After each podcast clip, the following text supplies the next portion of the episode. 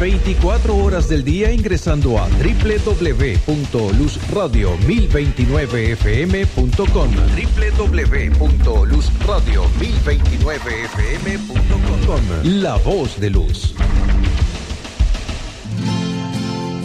Publicidad.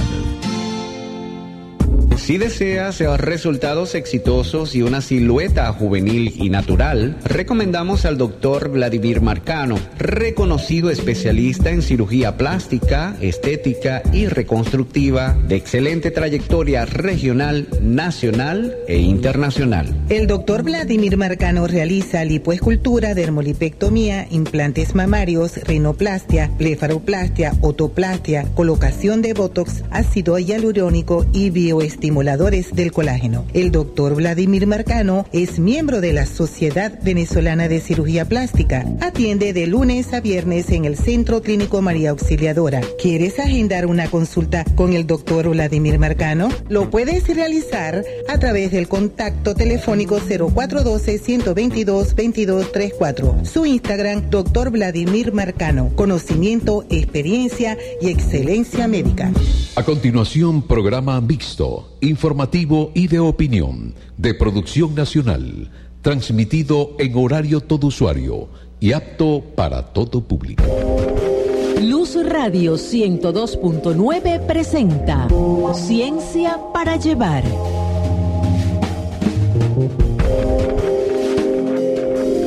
Muy buenas tardes y bienvenidos a Ciencia para llevar el espacio del protagonismo estudiantil a través de Luz Radio 102.9 FM. Hoy, viernes 17 de marzo, preparamos un programa muy importante en el contexto actual. Pero antes de contarles más sobre esto, vamos a mencionar los créditos del programa. En la dirección de Luz Radio, Elizabeth Miquilena. En la producción general de la estación, Moraima Gutiérrez. En la dirección de Ciencia para Llevar, los profesores Edinson Castro y César Pérez. En la dirección en la dirección de Ciencia para Llevar, profesor Edison Castro y César Pérez. En la coordinación académica del programa, doctora Luz Marixa Reyes. Edición y montaje, los universitarios Rafael Borges y Brigitte Valero. En la producción general del programa, la universitaria Adrián Chaparro. En los controles, Osvaldo Quevedo. Promoción y, difusión, los universitarios Emmanuel Fuenmayor, Adrián Chaparro y Leomar Espina. Y ante los micrófonos, Andrés Corso de la Facultad de Medicina. Adrián Chaparro de la Facultad de Humanidades y Educación. Aida Gómez de la Facultad de Humanidades y Educación y Daiver Melian de la Facultad de Medicina. Muchísimas gracias muchachos por los créditos del programa. Ahora sí, ha llegado el momento de contar más sobre el tema del día de hoy que se titula Transformación.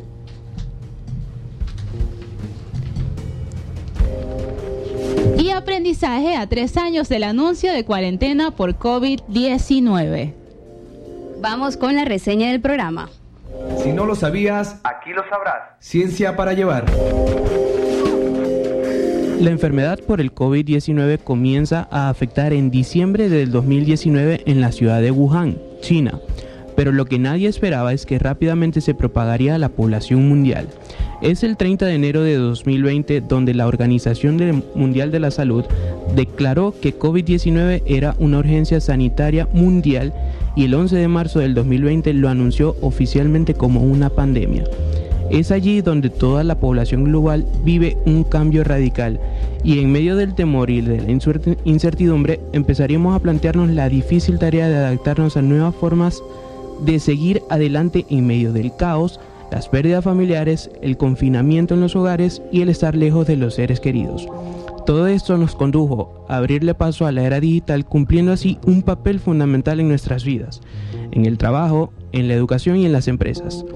Hoy en Ciencia para Llevar hablaremos sobre las transformaciones y aprendizajes obtenidos luego de tres años de pandemia. Muchísimas gracias Andrés por darnos la reseña del programa. Y realmente estamos súper emocionados por recibir a nuestros invitados el día de hoy para conversar más sobre este tema tan importante. No te lo pierdas. Pronto volvemos con más de Ciencia para Llevar y por ahora vamos con la pregunta de la semana.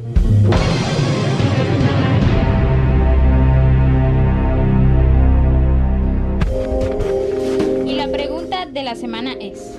¿cuál es el nombre de la prueba que se utiliza para, para diagnosticar el COVID-19?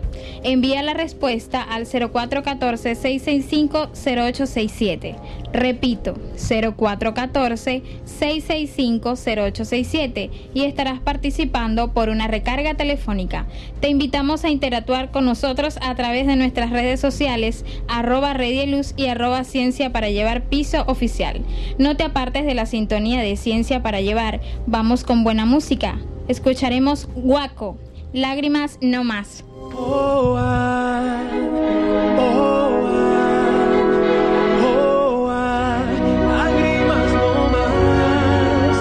Contigo voy, conmigo vas, conmigo lágrimas no más. Contigo siento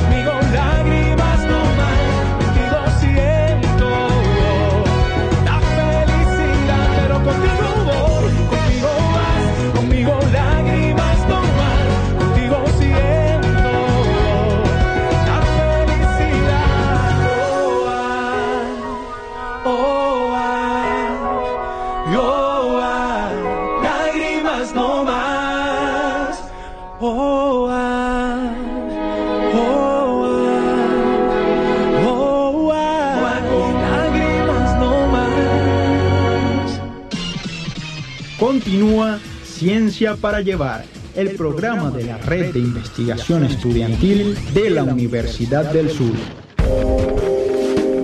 Y cuando son las 2 y 8 minutos de la tarde, estamos de vuelta con más de ciencia para llevar a través de Luz Radio 102.9, la voz de la Universidad del Sur. Y el día de hoy, nuestro tema se titula Transformación y aprendizaje a tres años del anuncio de cuarentena por COVID-19.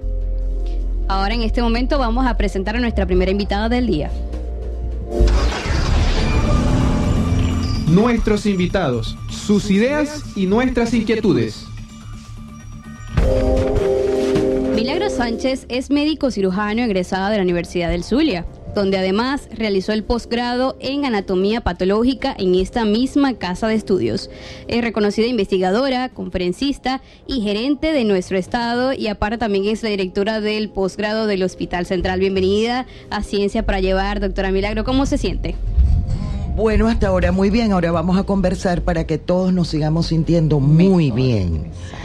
Eh, en primer lugar, quería agradecerles la invitación, profundamente agradada. Me siento muy cómoda con ustedes porque nuestra razón de ser le debemos todo a la Universidad del Sur y nuestra razón de ser son precisamente ustedes, nuestros estudiantes. Gracias, doctora. Bueno, para nosotros también es un placer que nos esté acompañando aquí en este momento hoy en Ciencia para Llevar y sobre todo porque el tema del día de hoy es bastante importante, tomando en cuenta que el día de ayer se cumplieron tres años desde que comenzamos la cuarentena aquí en Venezuela.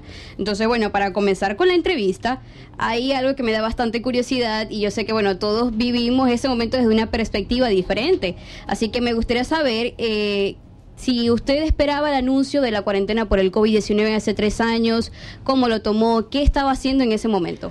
Eh, indudablemente que todos los profesionales de la salud lo esperábamos. Eh, nos encontramos frente a una patología de la cual desconocíamos en la mayor parte de los casos su comportamiento y empezamos a ver gran cantidad de decesos a nivel mundial y eso nos empezaba a preocupar. Cuando aumentaron el número de casos, nosotros no recibíamos la estadística con la velocidad que hubiéramos querido recibirla. Por ejemplo, en mi caso que yo soy patólogo, en este país se marcó a nivel gubernamental la prohibición de la realización de autopsias para los pacientes que fallecieran eh, clínicamente diagnosticados por COVID.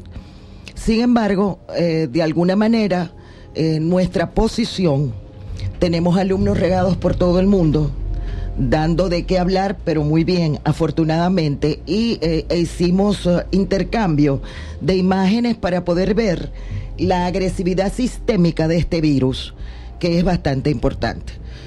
asistimos a la creación de vacunas que siguen siendo experimentales. Una vacuna tarda 10, 15 años en salir a la luz, es lo que habitualmente ocurre, y esto hubo que implementarlo de emergencia. Y también estamos viendo las secuelas de los quienes han padecido COVID y viendo situaciones como, por ejemplo, personas con 3, 4 dosis de vacuna lo padecen y también eh, eh, visualizan las secuelas.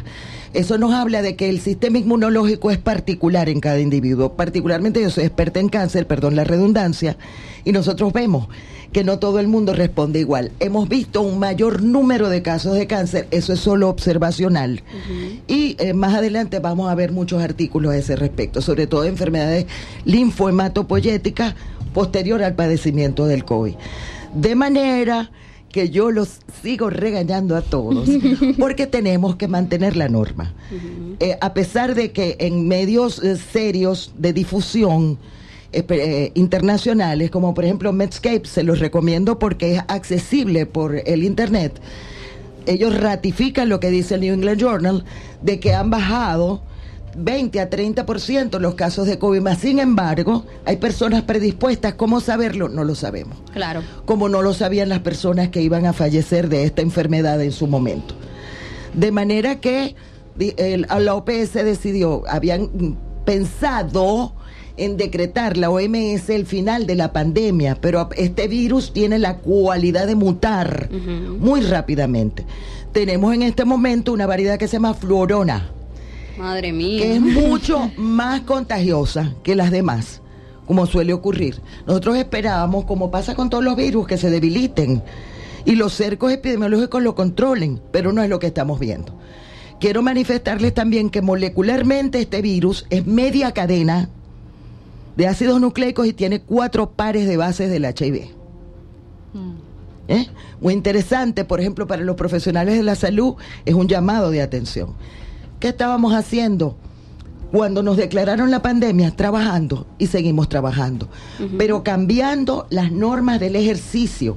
Por ejemplo, en mi caso, yo soy patólogo, empezaron a recomendar, tienen que usar el formol a mucha más alta concentración, las normas de higiene y limpieza mucho más adelantadas, el uso del tapabocas, en fin, todos los elementos que conllevan a la prevención, porque hasta este momento lo único que tenemos es prevención.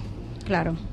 Bueno, ya, ya como usted está comentando en su rol de anatomopatólogo, eh, ¿Qué retos eh, usted en su especialidad tuvo que enfrentar en esta pandemia? Como bien lo estaba comentando, eh, las autopsias y todo este tema durante la, la cuarentena eh, fue un poco restrictiva. Fue restrictiva, de hecho. Eh, ¿Qué otras cosas cree ustedes de su especialidad que... Plegarnos a la literatura. La primera autopsia de COVID se hizo en Wuhan, por supuesto.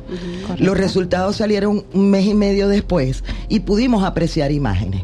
Nosotros estamos esperando, bueno, es un virus. Vamos a ver si es un virus que afecta el núcleo o afecta a otra área de la célula. Se ven las, son, es unas macropartículas que se observan en los núcleos celulares. Y sabemos que es sistémico porque eh, eh, vimos casos que clínicamente y después corroborados tenían partículas virales en cerebro.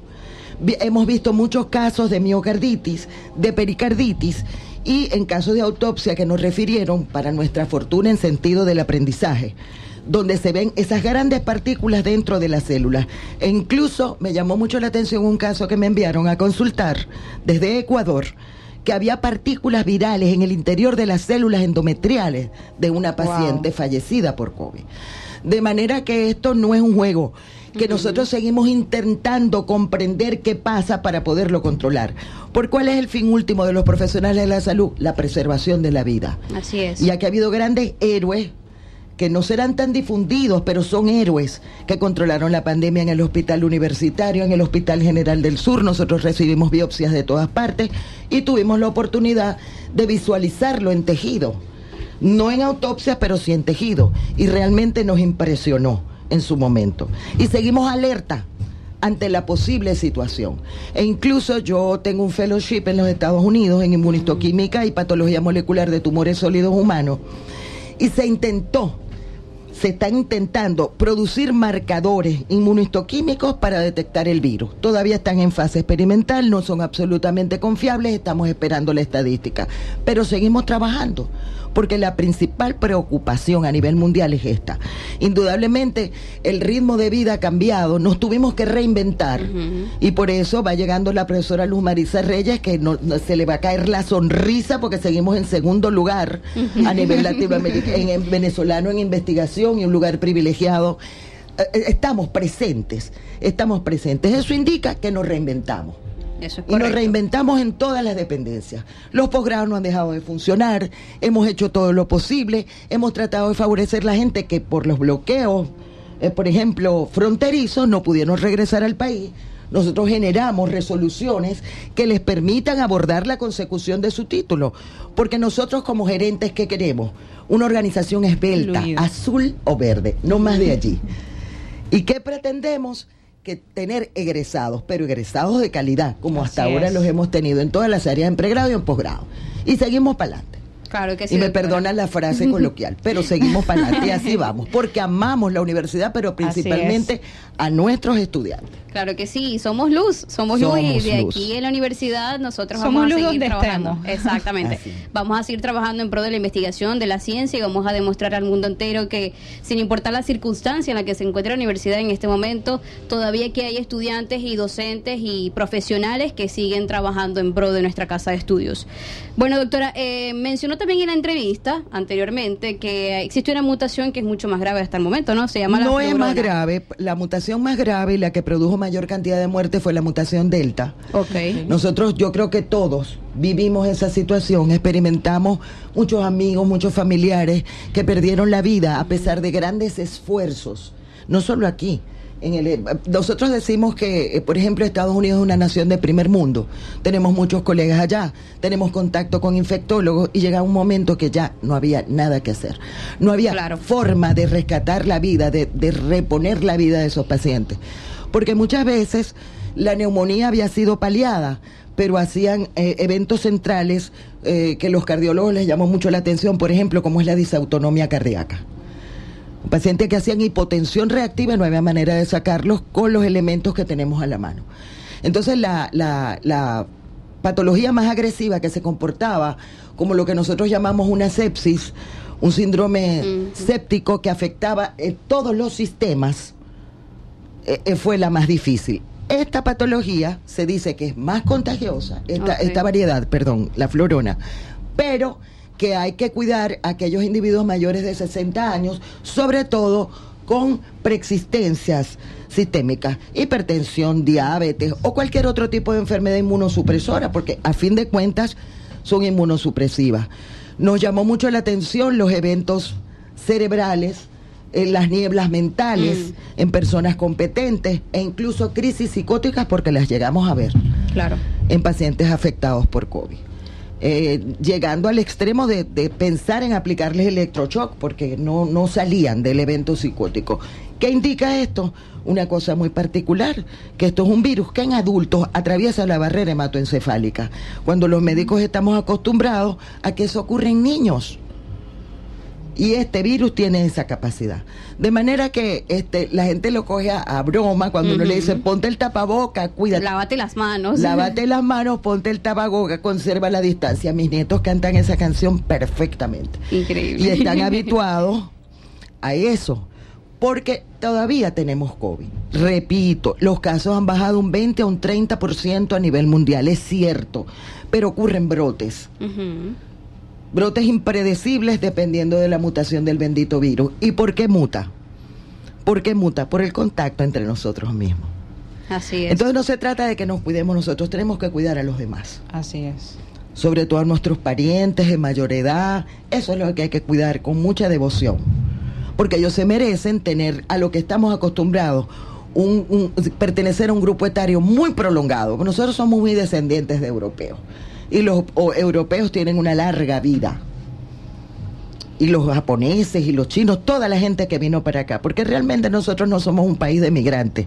Hemos emigrado por X circunstancias. Nosotros hemos recibido, Recibido inmigrantes de otros países. de otros países y por eso, bueno, las mesas más bonitas, las de nosotros, pues ¿cómo hacemos? y bueno, sí, fíjense que la doctora realmente tiene la razón en lo que está comentando.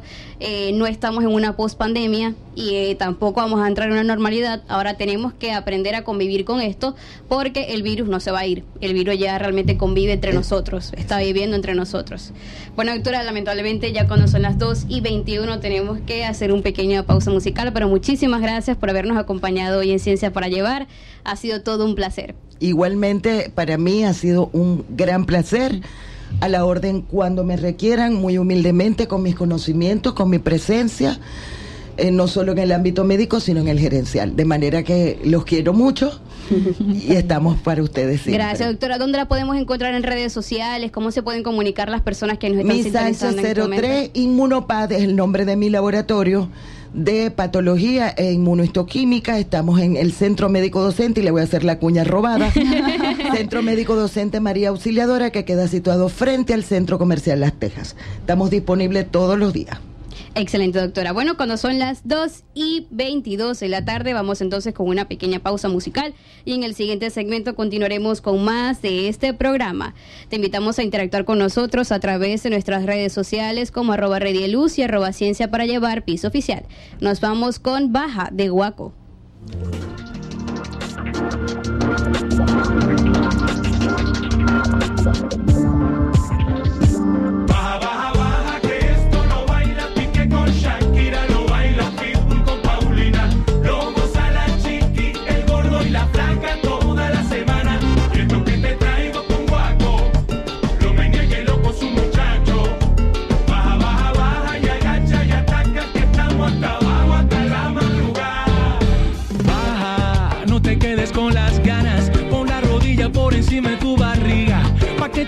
Portes mal con tu doggy style, regala voz a tus amigas. No hace falta que te pongas tan bonita, pero sí que tengas muy poca ropita, siempre tan sensual, quieres bajar más, en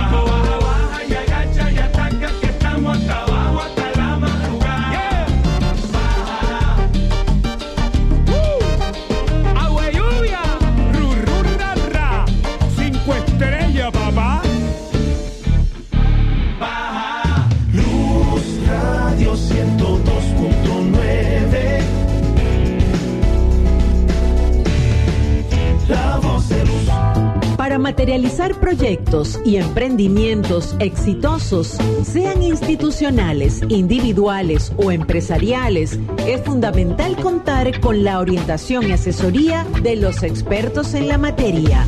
Por eso, te invitamos a escuchar En Perspectiva con José Alvarado. Los sábados desde las 9 de la mañana, En Perspectiva, por Luz Radio 102.9, La Voz de Luz. Continúa Ciencia para Llevar, el programa de la Red de Investigación Estudiantil de la Universidad del Sur. Cuando son las 2 y 27 pm regresamos con más de Ciencia para Llevar, el espacio del protagonismo estudiantil a través de Luz Radio 102.9 FM. Nuestro tema del día de hoy se titula Transformación y aprendizaje a tres años del anuncio de la cuarentena por COVID-19. Y en este momento vamos a recibir a nuestro segundo invitado de hoy. Nuestros invitados, sus ideas y nuestras inquietudes. El día de hoy nos estará acompañando Eduardo Villalobos. Él es médico cirujano egresado de la Universidad del Zulia, donde también cursó sus estudios en posgrado de psiquiatría. Es máster en demencias, docente de la Facultad de Medicina y actual especialista adjunto del Hospital Universitario de Maracaibo. Bienvenido de nuevo a Ciencia para Llevar, doctor. Muchísimas gracias, honrado de la invitación, cumpliendo ya un año de la primera vez que los acompañé hablando de bullying en niños y adolescentes y feliz de poder compartir mis conocimientos con ustedes. Eso es correcto, ya hace un año ya que el doctor nos acompañó hoy aquí en Ciencias para Llevar y yo, bueno, dije, tenemos que invitarlo otra vez para entonces otra vez recuperar ese tiempo y recordar ese momento en el que estuvimos. Aunque el año pasado conversamos sobre bullying, hoy nos estamos relacionando un poco más en torno a la pandemia porque ayer cumplimos tres años desde que comenzó la pandemia aquí en Venezuela, o sea, una fecha bastante importante. Yo recuerdo que esta semana quedé en plan, ok, más o menos para la mitad de marzo en el 2020 fue que pasó de la pandemia, así que tenemos que hacer un programa sobre esto. Entonces, bueno, doctor, para comenzar con la entrevista, y ya se lo pregunté también anteriormente a nuestra invitada, y considero que es bastante importante porque me gustaría saber ustedes como médicos que son especialistas de la salud, ¿esperaban el anuncio de la cuarentena de, por el COVID-19? ¿Lo esperaban? ¿Qué estaba haciendo en ese momento? A ver, recuerdo que cuando anuncian la pandemia en Venezuela, ya comenzábamos a recibir la información de otras partes del mundo donde se había declarado. Sin embargo, siempre cuando nos enfrentamos a una situación azarosa, contingente, eh, ocurre un mecanismo de defensa que se llama sesgo de invulnerabilidad. Es decir, sentimos que tal vez acá no va a ser tan grave, que tal vez no nos va a suceder a nosotros, que eso va a pasar en Sí. otro lado del mundo, pero a nosotros no. Recuerdo que yo era residente del tercer año, imagínate el último año de posgrado, ya estás viendo la luz al final del túnel, piensas que pronto vas a terminar y ser especialista y particularmente yo estaba negado a que eso sucediera aquí porque estaba segurísimo que implicaría que el posgrado se extendiera o cualquier otra circunstancia a nivel de, de- de mis estudios. Eh, pero bueno, sucedió. El gobierno anuncia la pandemia. Recuerdo que los profesores mm, no sabían qué hacer, ¿no? Nadie sabía qué hacer, cómo iban a seguir los posgrados, si íbamos a poder seguir trabajando, si las consultas se iban a suspender. Eh, y recuerdo que, bueno, comenzaron a darse como las fases que ocurren en toda situación de trauma y estrés. Eso está descrito en la literatura, ¿no? Lo primero es lo que vivimos antes del anuncio del gobierno nacional, que es la fase de advertencia. Medios de comunicación comienzan a anunciar, eso se vive con expectación, se vive con incertidumbre, con un poco tal vez de ansiedad y a veces también con un, fal- un- un falso optimismo. Pero luego cuando nos damos, cuando ocurre ese proceso de percatación, es decir, cuando nos damos cuenta que efectivamente sí sucedió, entonces viene la fase de impacto. Y en, ese, en esa fase de impacto pueden ocurrir dos cosas. Eso va a depender mucho de la personalidad y del estilo de afrontamiento de cada individuo. Se puede sobre reaccionar, es decir, se puede vivir con pánico, con histeria colectiva, con mucha angustia. A nivel psiquiátrico atendimos muchísimos casos reactivos, cuadros psicóticos, cuadros de ansiedad, cuadros de pánico, pero también veíamos muchas personas que le ocurría lo contrario, que era la subreacción. Es decir, aquella sensación de que no va a pasar nada, esto no es tan grave. De hecho, recuerdo, luego me echaba a reír, ¿no? Yo conversaba con una amiga psicólogo y nos reíamos y decíamos, ay, la gente sí es exagerada. Ya la gente anda usando guantes, ya la gente anda usando tapabocas, ¿no? Eso no va a durar tanto. Sí, eso no, no, no, eso no, todo eso no va a ser tan grave, ¿no? Es la subreacción. Luego, bueno, todo va avanzando y comienza, bueno, el gobierno, las eh, instituciones, recuerdo que la Cruz Verde comenzó a, a- a desplegar toda una serie de ayudas, ¿no? Viene como esa fase de, de- de- de evolución propia de- del- del- del fenómeno. Y eh, más adelante, bueno, se puede tomar uno o dos años y lo observamos de esa manera, es donde empieza la fase como de adaptación, Mm. donde uno se da cuenta que eh, tiene que aprender a vivir con eso y tiene que reincorporarse y tiene que eh, nuevamente seguir, mm, bueno, seguir su vida, seguir sus proyectos, seguir su trabajo, aun cuando el problema persiste, porque la pandemia no se ha acabado, ¿no? Pero de verdad que fue todo un fenómeno bien interesante porque creo que no lo habíamos vivido, ¿no? La última pandemia que ocurrió fue hace más de 50 años eh, y, y era algo para lo que no estábamos preparados. Nuestra mente tuvo que comenzar a, a ver, a ingeniárselas qué hacer con eso, ¿no? Totalmente. Yo recuerdo que ese día la tensión que se sentía en todo el ambiente era increíble. La pandemia, la cuarentena, todos tener que ¿Qué va estar aislados socialmente. Sí. ¿Qué va a pasar mañana? ¿Se va a acabar dentro de seis meses? ¿Va a durar solamente un mes? Y no, pues, final- muchas personas decían, esto, esto dura 40 días, porque es que la palabra dice cuarentena, son 40 días. Pues no. No, y pasaron, pasaron muchas cosas, como por ejemplo el aislar a las personas que salían positivas. eh, bueno, mm, Sí, ese eh, primer año fue caótico. fue caótico. 2020 Re- fue recuerdo caótico. que cuando declararon la pandemia, una colega psiquiatra cumplía años y estábamos en un restaurante y de pronto llegaron cuerpos policiales y nos dijeron se tienen que ir. Increíble. Fue increíble y fue de verdad bastante impactante y nos tuvimos que ir así como que estaba ocurriendo una tragedia, ¿no? Por supuesto. Y bueno, tomando en cuenta también, eh, mencioné anteriormente que le tocó atender a bastantes pacientes con diversos, diversas enfermedades mentales como tal. Entonces, podemos decir que la pandemia sí afectó la salud mental de la población global. ¿Cuáles fueron los, las- los pacientes con más enfermedades mentales que trató? Bien, partamos de lo que dicen las estadísticas. La Organización Mundial de la Salud, en su último informe, menciona que la prevalencia mundial de trastornos depresivos y ansiosos aumentó en un 25%. Vaya. De por sí ya teníamos una pandemia silenciosa, diría yo, ¿no? De enfermedades mentales. Esta situación lo exacerbó aún más. Y en la práctica clínica indudablemente era a lo que nos enfrentábamos. Muchísimos cuadros de ansiedad reactiva, fobia, pánico, trastornos obsesivos compulsivos relacionados con la limpieza y la contaminación, aquellas personas que comenzaron a eh, usar guantes o usar em, antibacterial o desinfectantes de manera excesiva y de manera compulsiva. Sumado a eso, eh, evidentemente cuando comienzan las muertes, también cuadros depresivos, reactivos, duelos complicados. Te hablo desde mi experiencia, me tocó estudiar, documentarme y prepararme incluso mm, mm, individualmente y espiritualmente para atender duelo. Porque, a ver, forma parte de nuestra formación pero no estamos acostumbrados a recibir tantos casos de duelo. Mm, me marcó un caso de una colega que en cuestión de cinco días perdió a la mamá y al papá, residente del hospital universitario, ¿no? Y eh, eh, para mí fue sumamente mm, duro, atenderla a ella. Doloroso, ¿no? Atender eso. Y fue un reto, verdaderamente fue un reto.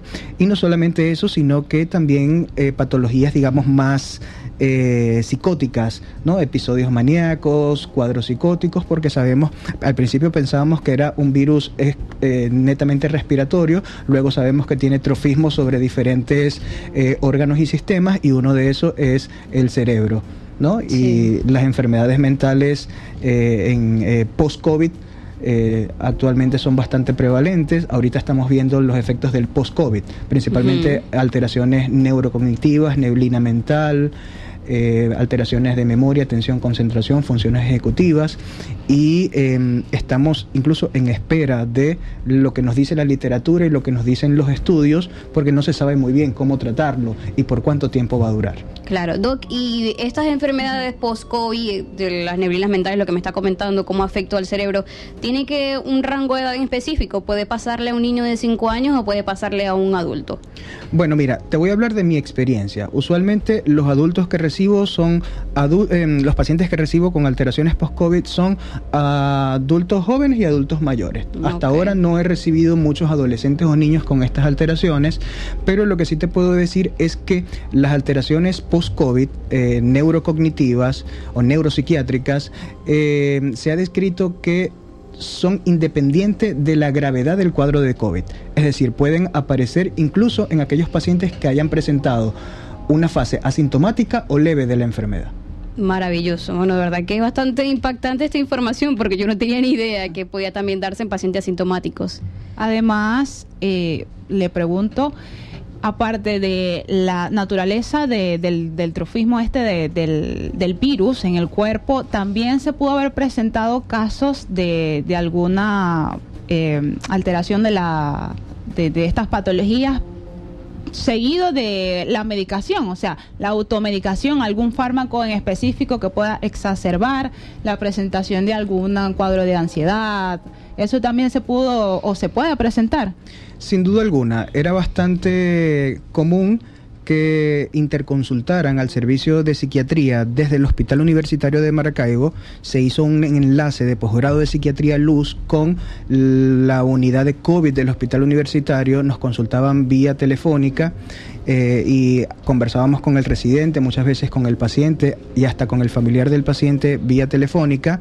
Y eran cuadros psiquiátricos eh, secundarios a fármacos principalmente a fármacos como la levofloxacina, eh, algunos otros antibióticos, sí que el paciente evidentemente desarrollaba trastornos mentales orgánicos, eh, síndromes confusional agudo, lo que conocíamos antiguamente como delirium, producto de la medicación. Y mm, bueno, era multifactorial en realidad, también la hipoxia y la misma, digamos, el mismo malestar mental producto del ambiente, ¿no? Eh, muchos trastornos por estrés postraumático, pacientes que veían que el compañero de cama de al lado moría y que luego ingresaba otro y moría también. Hubo muchos casos de eh, ideación suicida, pacientes que decían yo prefiero lanzarme de aquí del octavo piso que seguir viviendo esto. De verdaderamente fue algo bastante, bastante dramático. No, y es que hay algo que pues la población en general no tomaba en cuenta y era que la pandemia no era únicamente este virus por COVID-19, sino también había una pandemia en silenciosa a, en cuanto a la, salud, mental, porque esto sigue siendo un tabú en la comunidad, eh, también son enfermedades que son muy poco conocidas y bueno, esto obviamente nos desconcertó a todos y no sabíamos la forma cómo reaccionar ante lo que estábamos viviendo.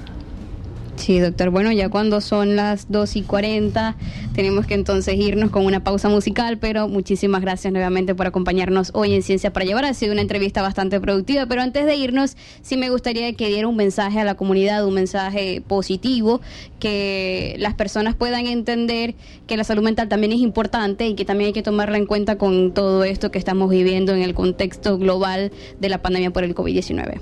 Bien, el mensaje sería que estamos en el siglo XXI. La psiquiatría del día de hoy actualmente no es la misma psiquiatría que conocíamos hace 60 años o 50 años, ni tampoco es lo que nos muestra de manera a veces muy sensacionalista o amarillista los medios de comunicación o incluso Hollywood, ¿no?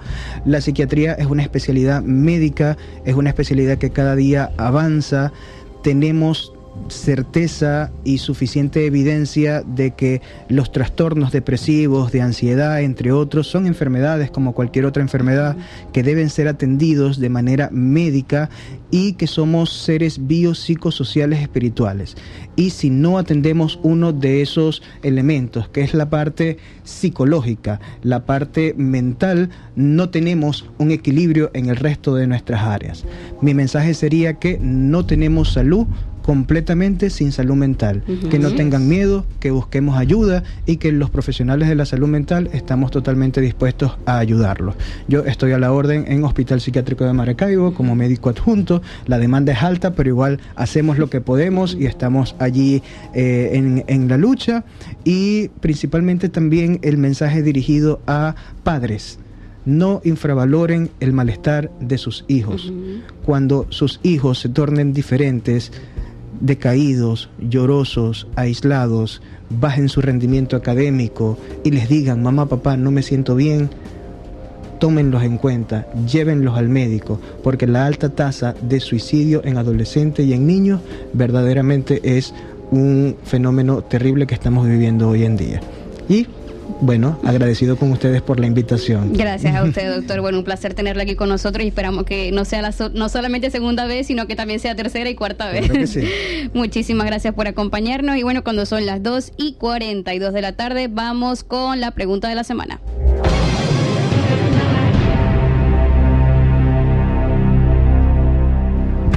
Y la pregunta de la semana es, ¿cuál es el nombre de la prueba que se utiliza para diagnosticar el COVID-19?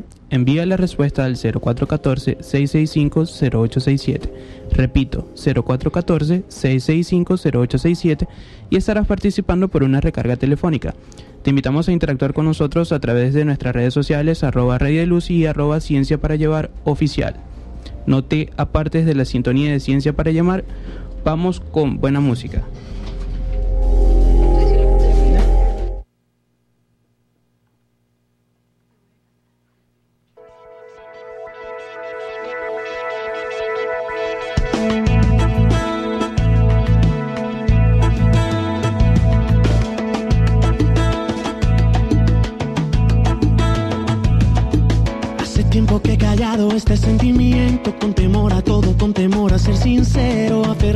Se corte mi respiración. He congelado por tu encanto de pies a cabeza, llevando muy dentro una caja de promesas y sorpresas que he guardado para ti. Y aunque de mi boca no ha salido lo que tengo que decir, créeme que ha sido por el miedo de pensar que un día vayas a huir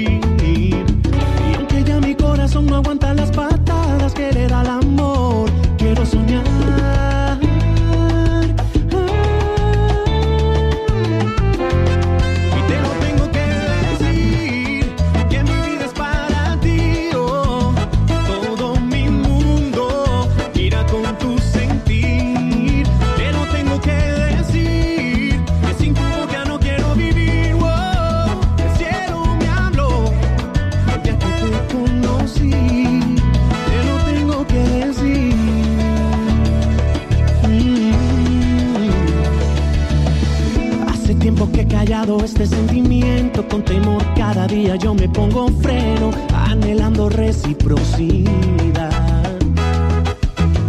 Siento como lluvia mojando mi cuerpo, este amor intenso fracturando hasta mis huesos y temblando se me escapa la verdad. Y aunque de mi boca no ha salido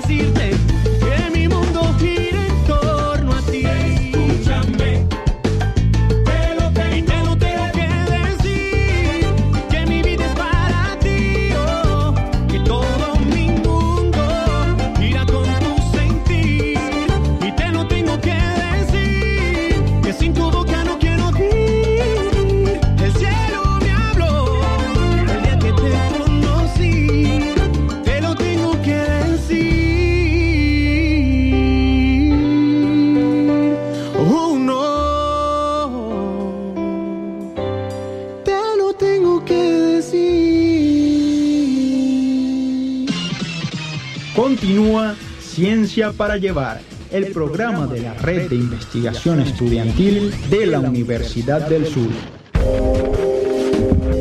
Cuando son las 2 y 47 de la tarde, regresamos con más de Ciencia para Llevar, el espacio del protagonismo estudiantil a través de Luz Radio 102.9 FM. Nuestro tema del día de hoy se titula Transformación y aprendizajes a tres años del anuncio de cuarentena por el COVID-19, que se cumplieron el día de ayer, 16 de marzo, que comenzamos la cuarentena a nivel nacional. Tuvimos un día bastante productivo con muchos y con varios invitados que conversamos desde el enfoque de salud y de salud mental. Y ahora en este momento vamos a recibir a, la, a nuestra siguiente invitada, pero para hablar desde el área de la, de la educación. Vamos a presentarla. Nuestros invitados, sus ideas y nuestras inquietudes. Bueno, y vamos a darle la bienvenida a nuestra última invitada del día de hoy, que no es para nada desconocida de nuestro programa Ciencia para Llevar, ya que es nada más y nada menos que la doctora Luz Marixa Reyes, quien es la coordinadora secretaria del Consejo de Desarrollo Científico, Humanístico y Tecnológico de Luz, además de ser la coordinadora académica y nuestra mamá pollito de Ready Luz. Así que bienvenida, profe, para nosotros es un honor que nos esté acompañando el día de hoy. Bueno, eh, de igual manera, eh, cada vez que estoy aquí ya como invitada, como profesional universitario, me lleno de júbilo porque eh, ustedes transmiten una energía y una satisfacción tan grande de internalizar que hay cambios que son posibles y que independientemente de las situaciones, de las incertidumbres, la resiliencia y esa capacidad de poder montarse y construir o identificar y construir oportunidades, yo creo que es muy particular de las características que yo sumaría al perfil de ustedes, jóvenes emprendedores. Entonces sí, eh, me toca en este momento eh, eh, asumir como invitado. Sí, doctora. Bueno, para nosotros como siempre es un placer tenerla aquí presente con nosotros y tiene razón con esas palabras. Nosotros somos jóvenes diferentes, profesionales diferentes, ya que nos estamos formando en la red de investigación estudiantil de la Universidad del Zulia, quien es un programa de la Universidad del Zulia abierto para cualquier estudiante que desee participar con nosotros. Eh, bueno, profe, tomamos la decisión de invitarle a usted porque es una académica, investigadora, gerente de la educación en nuestra casa de estudios en la Universidad del Zulia y queremos que nos converse un poco sobre el enfoque que tiene la educación en estos tres años del inicio como tal de la pandemia y de la cuarentena en nuestro país. ¿Usted cree que la pandemia fue un retraso o una oportunidad para la educación? Bueno, fíjate que si tomamos como hilo conductor a Tomás Kuhn, él nos dice que la incertidumbre genera oportunidades. Y yo creo que esto es una premisa que nosotros los universitarios hemos sabido manejar. De esa incertidumbre se generaron muchísimos retos, y sobre todo en nuestra Universidad del Zulia y en la Universidad del Mundo, pues, porque nosotros tenemos la suerte de tener niveles de vinculación bastante distinguidos. Y es porque a través de la investigación, a través de los posgrados, a través de la, de la movilidad virtual, porque podemos hablar en este momento de, de, movilidad académica virtual, porque están esos grupos de investigadores, de estudiantes, de profesionales que utilizan esas redes sociales y esa, esa inteligencia digital para poder eh, conformar eh, eh, eso, eso, esa, esa conectividad que progresivamente nos ha demostrado que no es solamente tener el conocimiento, sino ser, ser capaz de gestionarlo desde la inteligencia humana como eje central de ética, de crecimiento y desarrollo, de calidad de vida, pero también desde el pensamiento digital con toda la interconexión que nos ofrece y esa capacidad de minimizar la distancia geográfica que ha sido de muchísimos beneficios para nosotros. Entonces, de ahí podemos decir que sí, analizar lo que han sido eh, esas transformaciones y qué aprendizaje nos ha, dejado, yo creo que pudiéramos escribir toda una concepción filosófica eh, que mm, nos dice que realmente ha habido han habido este, bajas, que han habido que ha habido incertidumbre, pero que nosotros hemos sabido manejar con resiliencia y en este momento hablamos de un aprendizaje eh, humano que nos ha dejado pues la pandemia. Claro, eso es correcto. No, realmente esta pandemia creo que más que retraso nos generó oportunidades y formas de adaptarnos nosotros a esta nueva dinámica como tal y de abrirle puerta a otras cosas que desconocíamos, por supuesto, como era el uso como tal de la digitalización, que se volvió un poco más popular y un poco más frecuente como tal con esto de la pandemia. Ahora bien, doctora, eh, me surge una duda, porque bueno, la Universidad del Zulia yo sé que nunca ha cerrado sus puertas, la Universidad del Zulia sigue abierta.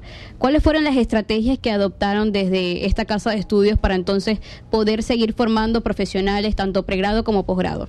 Bueno, yo creo que sí, podemos en este momento histórico delinear alguna estrategia que si no está en una mesa de trabajo discutiéndose, yo creo que, que, aflora. Y es que nosotros tomamos como eje central la condición humana de nuestros estudiantes y de nuestros profesores. Y tratamos de, a, pesar de ese distanciamiento social, tratar de, de, ofrecerle eh, vías de acceso que les permitieran este, eh, tener como, como una, una nueva oportunidad, nuevos espacios, que ellos se sintieran pues que, que, era, que era importante y necesario continuar en la dinámica de crecimiento y desarrollo eh, a pesar de la pandemia. Nosotros, si, si te tengo que, que, hablar sobre la investigación en la Universidad del Zulia y la formación propiamente dicho, bueno, lo decía la doctora Milagro, los posgrados crecieron. Los posgrados este, se, se se dio respuesta a lo que estaba, pero también los posgrados crecieron.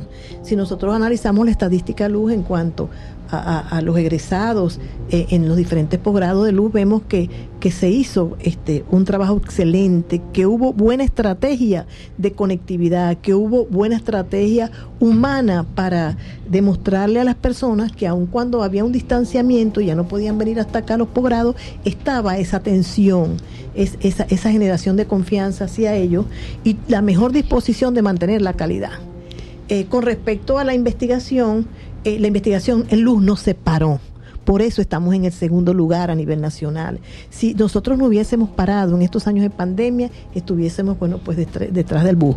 Sin embargo, eh, se mantuvieron las revistas científicas al día todas este, las 39 revistas de luz tratando de dar respuesta a esa a esa demanda que se generó en ese momento porque las personas hubieron dos yo creo que hubieron dos estratos este, eh, sociales en ese momento. Las personas que se, se dejaron inducir por el miedo y las otras resilientes que dijeron yo voy a seguir adelante porque tengo tiempo tengo recursos desde mi casa y voy a hacerlo y eso fue lo que se hizo. Entonces crecieron también los congresos nosotros hacíamos dos congresos por año, el, el número de, países creció, entonces teníamos 12 países, 12, 12 países y teníamos cincuenta y tantos eh, universidades internacionales, Eh, las universidades regionales se unieron, la vinculación creció y nosotros buscábamos cómo vincular, vinculábamos a través del programa de radio, Ciencia para Llevar, vinculábamos a través de las revistas, vinculábamos a través de los procesos de formación, hicimos, hicimos una modalidad